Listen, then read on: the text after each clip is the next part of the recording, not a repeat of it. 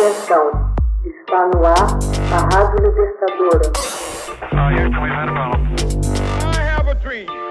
Assim sendo, declaro vaga a presidência da República. Começa agora o Hoje na História de Ópera Mundi.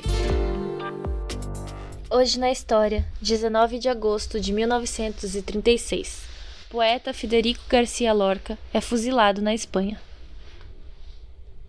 Em 19 de agosto de 1936, o poeta espanhol Federico Garcia Lorca é fuzilado pelos franquistas perto de Granada, no sul da Espanha.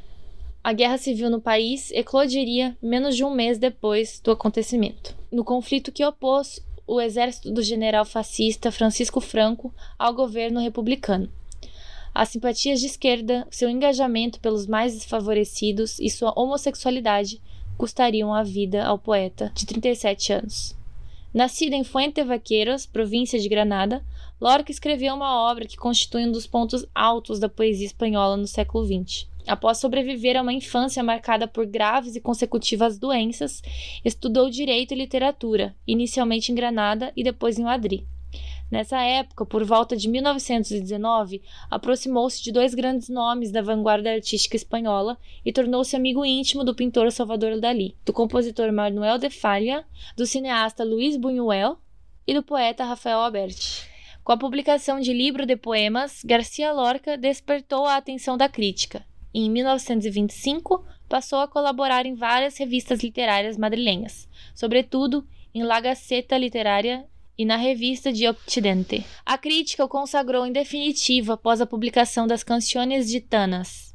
No ano seguinte, publicou o Romanceiro Gitano, para muitos a maior de suas obras poéticas. Esteve em Nova York em 1929 como bolsista da Universidade de Colômbia e fez ainda uma viagem a Cuba. Voltou à Espanha em 1931, onde fundou e passou a dirigir o importante grupo teatral universitário La Barraca, Visitou países da América Latina, fazendo grande sucesso como poeta, dramaturgo e conferencista em países como Brasil, Argentina e Uruguai.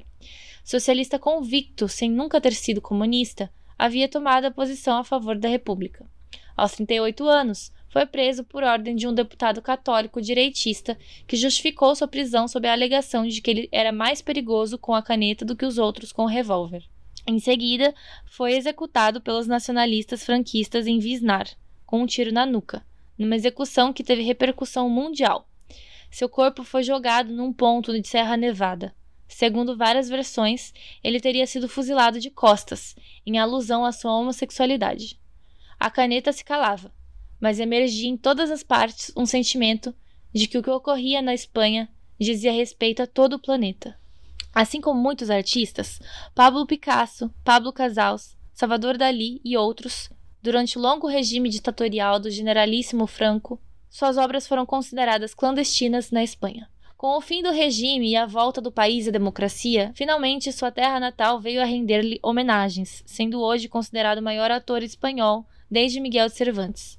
Lorca tornou-se o mais notável numa constelação de poetas surgidos durante a guerra, conhecida como Geração de 27, alinhando-se entre os maiores poetas do século XX foi ainda um excelente pintor, compositor precoce e pianista. Sua música se reflete no ritmo e sonoridade de sua obra poética. Como dramaturgo, Lorca fez incursões no drama histórico e na farsa antes de obter sucesso com a tragédia. As três tragédias rurais passadas na Andaluzia, Bodas de Sangue, Yerma e A Casa de Bernarda Alba, esta escrita na maior parte em prosa e talvez sendo a sua melhor peça, asseguraram sua posição como grande dramaturgo.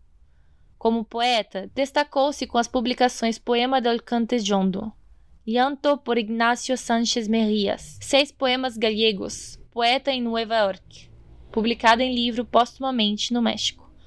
Hoje na História, texto original de Max Altman, organização Haroldo Cerávolo, locução Camila Araújo, edição Laila Manuelle.